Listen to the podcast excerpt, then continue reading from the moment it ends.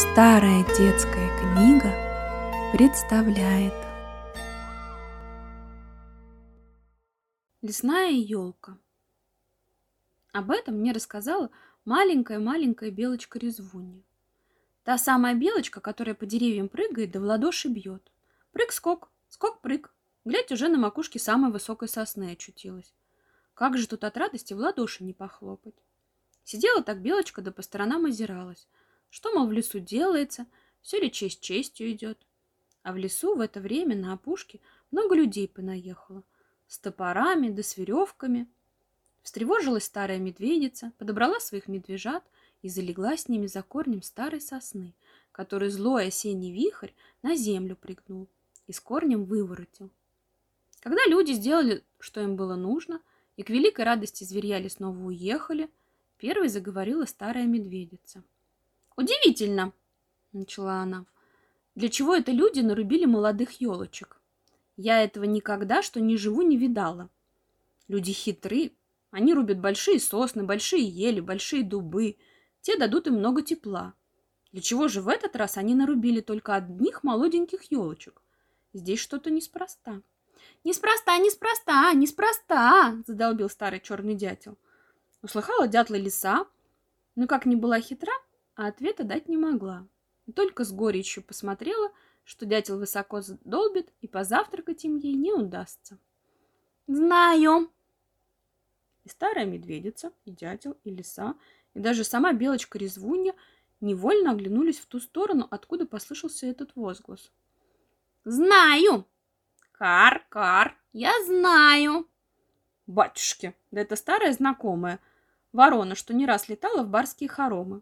Как ей старый не знать, что там у людей делается? Коли знаешь, говори. Немного обидевшись, пробурчала медведица. Знаю, кар-кар.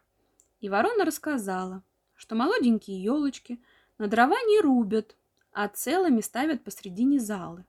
Тогда в зале много света и много детей. Самих елочек нельзя узнать.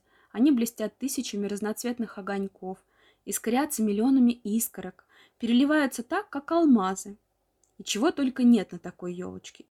И звезды, что горят выше самой большой ели, и шишки, до которых так лакомы белочки. Только шишки там золотые.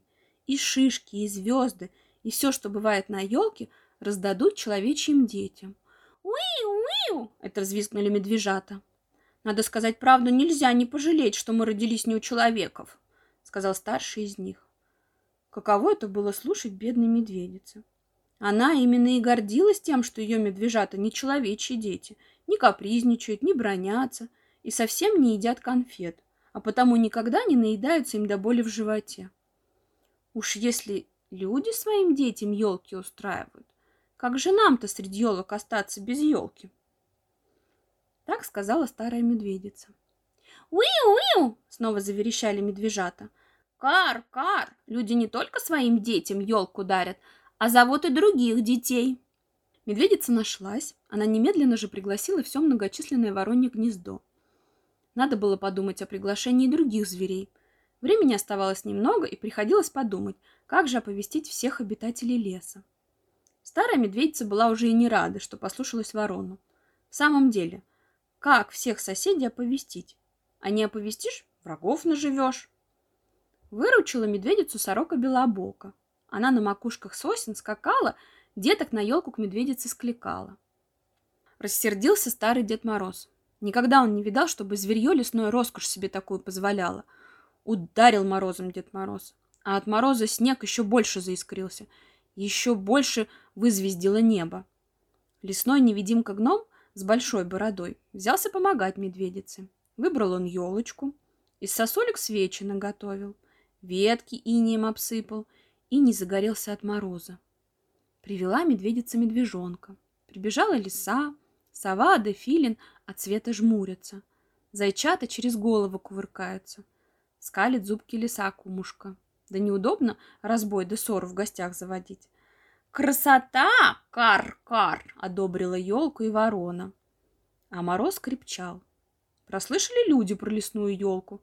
Задумали и они, незваные непрошенные явиться. Но метель поднялась такая, что до лесной елки они никак добраться не могли. Завидно стало людям, что поехали они назад, несолоно нахлебавши. Стали они с досады говорить, что никакой елки в лесу никогда и не было. А видел ее во сне мальчик, который начитался сказок.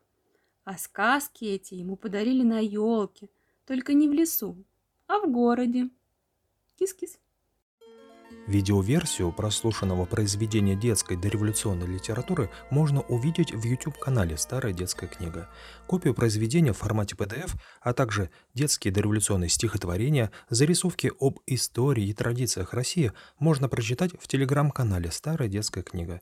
С уважением, создатели проекта «Старая детская книга» Андрей и Надежда Тарасовы.